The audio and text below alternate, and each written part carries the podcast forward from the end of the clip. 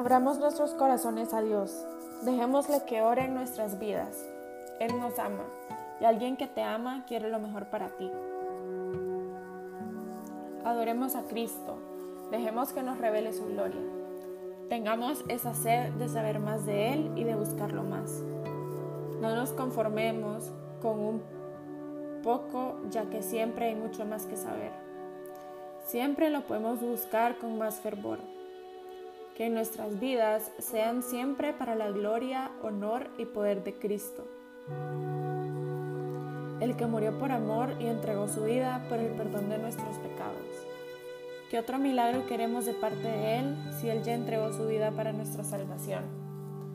Demos todo por Cristo, que nuestras vidas sean para gloria y honor del que está sentado en el trono. Que nuestras vidas tengan como motivación el querer estar sentado a la diestra de ese trono para poder adorarle. Pedirle que te revele su gloria y su presencia.